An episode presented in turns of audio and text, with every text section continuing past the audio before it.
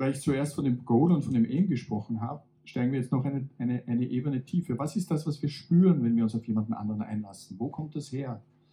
Und ich habe vorhin ähm, Lacan schon erwähnt, der sich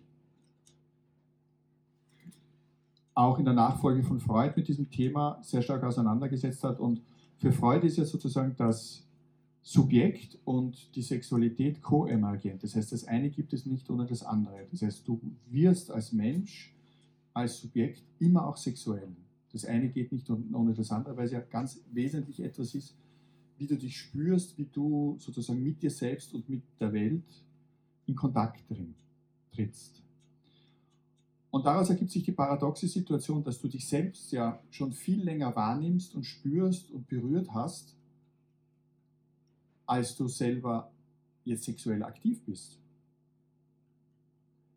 Und Jean Laplace hat es differenziert in zwei Komponenten. Das eine ist Le Sexual und das andere ist Le Sexuell.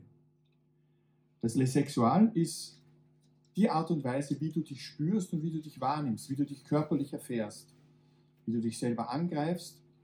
Und das hat jetzt nicht unbedingt etwas Sexuelles, sondern das ist etwas, wie du dich selber erfährst als Mensch. Es ist nicht objektbezogen, es ist sozusagen autoerotisch, es ist polymorph, es ist die Art und Weise, wie du dich selber als Mensch erfährst. Im Greifen, im Spüren, im Lutschen, im Streicheln.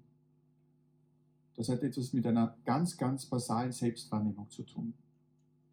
Und im Zuge deiner Entwicklung kommt es dann dazu, dass deine Instinkte des Sexuellen erwachen.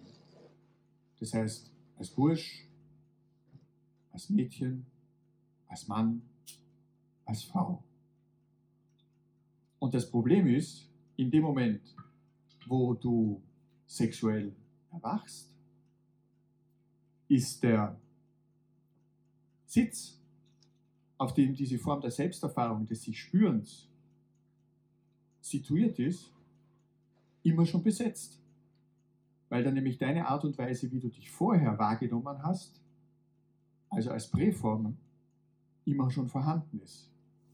Und insofern, wenn wir das jetzt sozusagen abstrakt sehen, kann sich sozusagen die genitale Sexualität nie voll entfalten, weil immer vorher das Frühkindliche, die Selbsterfahrung, das sich spüren, wie du vorher warst, immer schon da ist.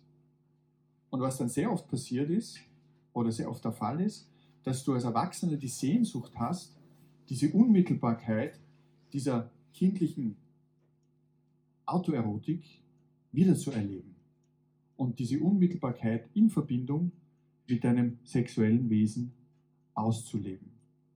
Und das ist auch sozusagen diese Form des Unbewussten, die immer schon da ist und auf die wir uns in unserer sexuellen Orientierung ja dann auch immer wieder zurückbeziehen.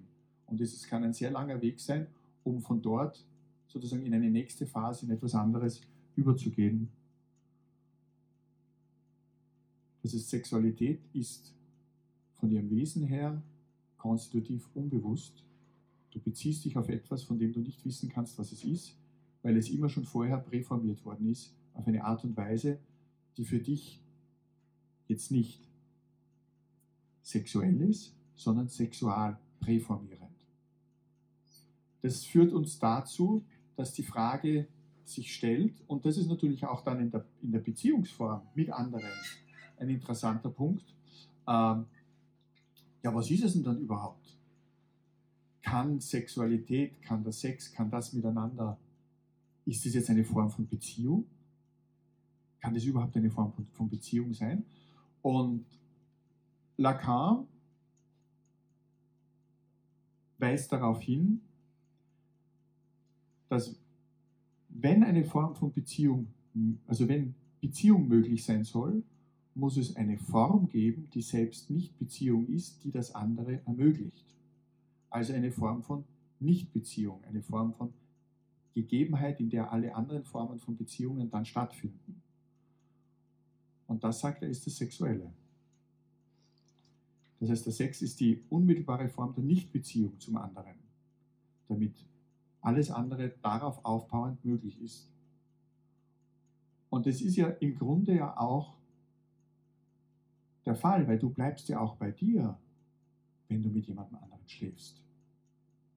Das bist ja du selber. Und dieses Spüren ist ja, du spürst ja den anderen oder die andere nur an dir. Und du kannst ja nicht wissen, wie sie es spürt oder wie er es spürt. Das heißt, es ist eine, es ist eine ganz, ganz wesentliche Unterscheidung da zwischen den beiden. Welche Form sie sich dann geben, wie wir miteinander tun und vor allem auch, wie mehrere dann miteinander tun. Wenn wir sagen, okay, wir, wir bewegen uns in diesem Spannungsfeld zwischen Begehren einerseits, das unheimlich Spaß macht, das unheimlich interessant ist, jemanden anderen kennenzulernen, jemanden auf sich zukommen zu lassen. Aber zu wissen oder auch zu spüren oder zu ahnen, dass eine, eine grundsätzliche Differenz immer bestehen bleibt. Und auf der anderen Seite die Sehnsucht, ja auch so etwas diese, wie diese Liebesbeziehung oder was das jetzt sein kann oder wie das jetzt gesellschaftlich sozusagen präformiert ist oder Konvention sein, zu sein hat, in das einfließen zu lassen. Das ist alles nur möglich, wenn es eine Formgebung gibt, die eine grundsätzliche Nichtbeziehung ausdrückt. Und das ist der Sex, sagt Lacan.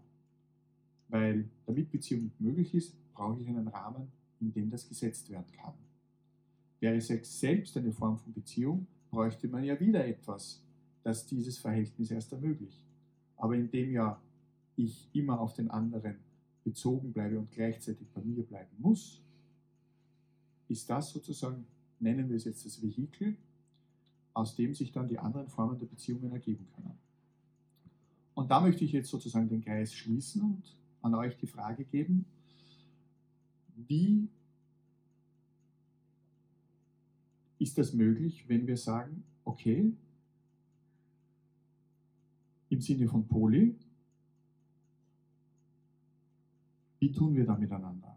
Welche Form wollen wir einander geben, wenn die Faktoren Eifersucht, Ängstlichkeit, Unsicherheit auf der einen Seite, auf der anderen Seite Zuneigung, Vertrauen, auch, dass man sozusagen das schenkt dem anderen oder der anderen, das sich öffnen aus einer Paarbeziehung in eine Mehrbeziehung hinaus. Das sind alles Faktoren, die dann eine Rolle spielen. Wie kann es gemeinsam gelingen, diesen Weg zu gehen? Ich halte es für einen sehr spannenden Weg, ich halte es aber auch für einen sehr schwierigen Weg. Ich halte es für einen Weg, der ein gehöriges Maß an Kommunikation bedarf, jetzt habe ich so viel geredet. Das war jetzt mehr oder weniger ein Monolog. Und ich lade euch ein, entweder ihr redet über das, was ich jetzt gesagt habe, widersprecht mir aufs heftigste unter euch, oder ihr sagt, hm, beim einen oder anderen Punkt hat er gar nicht so unrecht. Was auf jeden Fall bei Polyamorie ganz wichtig ist, ist, dass sich im Vertrauen aufeinander einlassen, dass zu wissen, dass wir Grenzen überschreiten und dass das auch ganz wichtig ist, diese Grenze zu überschreiten. Weil erst wenn ich eine Grenze überschreite, ist die Grenze für mich. Und in diesem Überschreiten, in dem Miteinander, sich aufeinander einzulassen, das klingt jetzt schon fast wie ein Werbetext, einander Vertrauen zu schenken und etwas auszuprobieren, das möglich werden kann, aber nur möglich werden kann, indem wir achtsam miteinander umgehen, indem wir klar aussprechen, was unsere Wünsche, was unsere Ängste, was unsere Bedürfnisse sind und indem wir uns dem Geschehen dann hingeben, in der Wertschätzung für alle Beteiligten. Und das ist eine sehr spannende Geschichte. Und ich wünsche euch dazu viel Spaß. Ich danke für die Aufmerksamkeit.